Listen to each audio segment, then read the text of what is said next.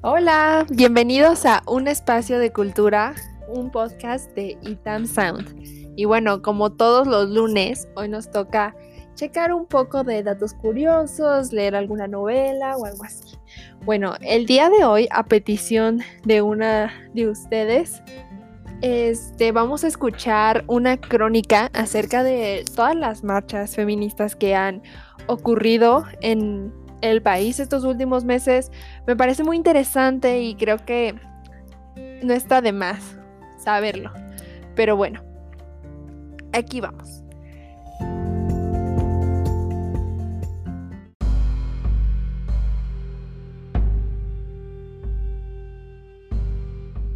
La lucha de la mujer, una crónica hecha por Paola Huidobro. El 8 de marzo, miles de mujeres, entre ellas niñas, jóvenes, adultas y mayores de edad, se organizaron e hicieron una marcha a favor de la mujer, a favor de la igualdad, de la justicia y en contra de los feminicidios. El punto de reunión fue en la explanada de los héroes a las 2 de la tarde. El metro estaba lleno de mujeres vestidas de los colores morado, verde y negro. A las 3.30 de la tarde, la marcha todavía no podía salir de la explanada por la inmensa cantidad de mujeres que se integraban al movimiento. Todas las mujeres cantando himnos de igualdad y de justicia, no solo es por nosotras, sino por las que ya no tienen voz y sobre todo por las futuras generaciones.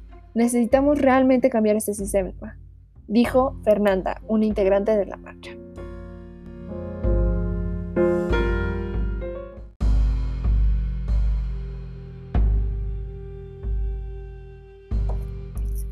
Todo empezó hace años.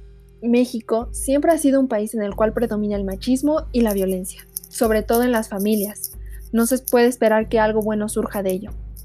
Uno de los puntos culminantes en donde la situación pasó de ser soportable a intolerable fue en 1993, cuando se incrementó el número de feminicidios en México, más específico en Ciudad Juárez.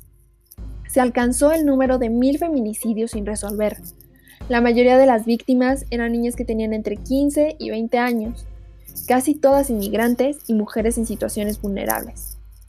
Muchas de ellas fueron víctimas de violaciones, trata de mujeres, tráfico de órganos y otros grandes delitos que tuvieron que soportar por el simple hecho de ser mujeres.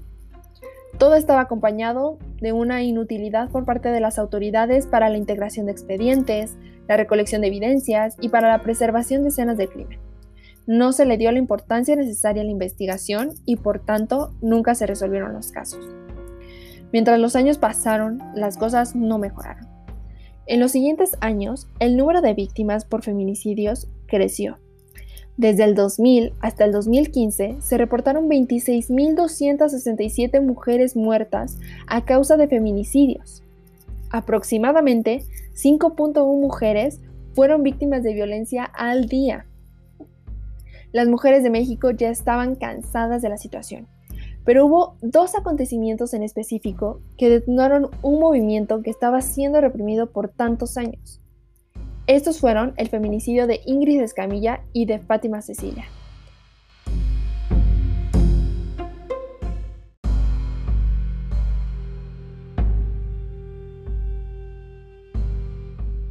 El ambiente es festivo. Las voces de las mujeres no cesaron, estaban ahí para ser escuchadas. Ni una más, ni una asesinada más. Las mujeres reclamaron sus derechos. Se va a caer, se va a caer, el patriarcado se va a caer. Unas horas después, a la altura de Hemiciclo a Juárez, se empezaron a escuchar gritos acompañados de petardos y golpes. Solo se escuchó los gritos de pánico y una lucha por parte de las mujeres. La marcha continuó hasta que llegó un punto donde los contingentes detuvieron su marcha hacia Bellas Artes, ya que había vallas metálicas azules y mujeres policías con armas, escudos y cascos. Muchas abandonaron los contingentes y decidieron caminar por otras calles. Otras decidieron atacar a las policías para que les abrieran el paso, lanzando piedras, golpeando y gritando. Los cuerpos policiales respondieron con granadas de humo, golpes y chorros de agua que lastimaron a muchas mujeres.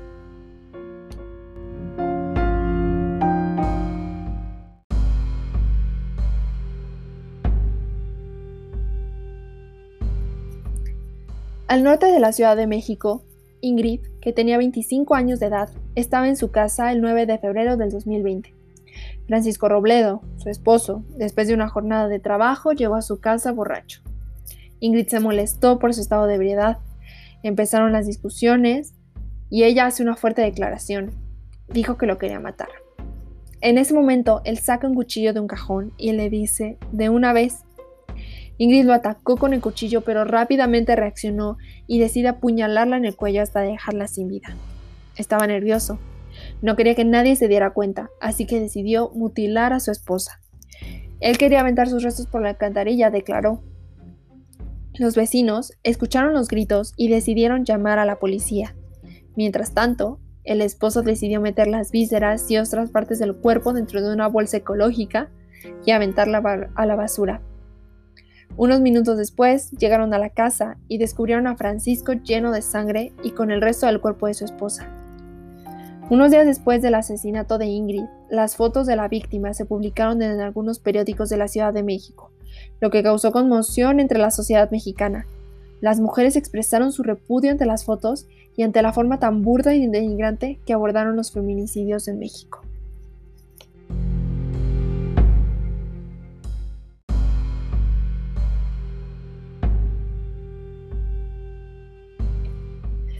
Los cuerpos policiales detuvieron la marcha hacia el Zócalo. Cada vez salían más y más policías. Ahora salían los hombres. La marcha avanzó por la calle 5 de Mayo. Se pueden observar vidrios rotos de los negocios, grafitis en las paredes y en los monumentos importantes. Uno de ellos decía, Fátima, te amamos. México feminicida por mamá. Unos minutos después, se vuelve a detener el contingente para escuchar los testimonios desgarradores de algunas víctimas de violación que tuvieron la fuerza para pasar al frente de la marcha. Las miradas de las mujeres lo pueden decir todo. Es una realidad que ellas viven y no se hace nada al respecto. Ya habíamos salido de Son de Paz. Se han hecho manifestaciones, bailes, cadenas, peticiones, firmas, mesas y nada. No pasa nada. No cambia nada, estamos hartas, dice María, estudiante de medicina. La marcha llegó hasta Palacio Nacional. Había demasiados policías cubriendo el edificio. Las mujeres empiezan a celebrar su victoria, han alzado la voz, han hecho historia, y ahora no hay nada que las detenga.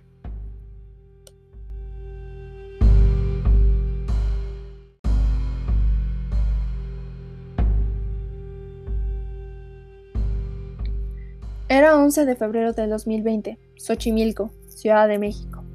Fátima, que tenía 7 años de edad, salió de la escuela primaria Enrique C. Repsamen a la 1 de la tarde.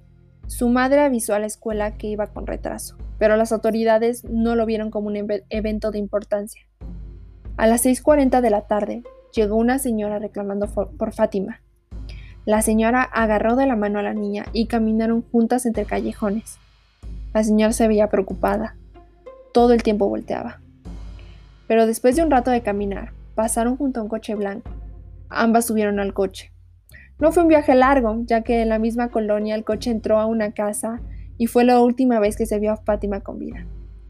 La niña sufrió devolaciones y severos golpes. El 11 de febrero encontraron su cuerpo junto a una construcción en una bolsa de basura a unas cuantas calles de la escuela donde estudiaba. Se empezó la investigación y al cabo de unos días encontraron a los culpables, aunque por sorpresa no eran desconocidos para la familia.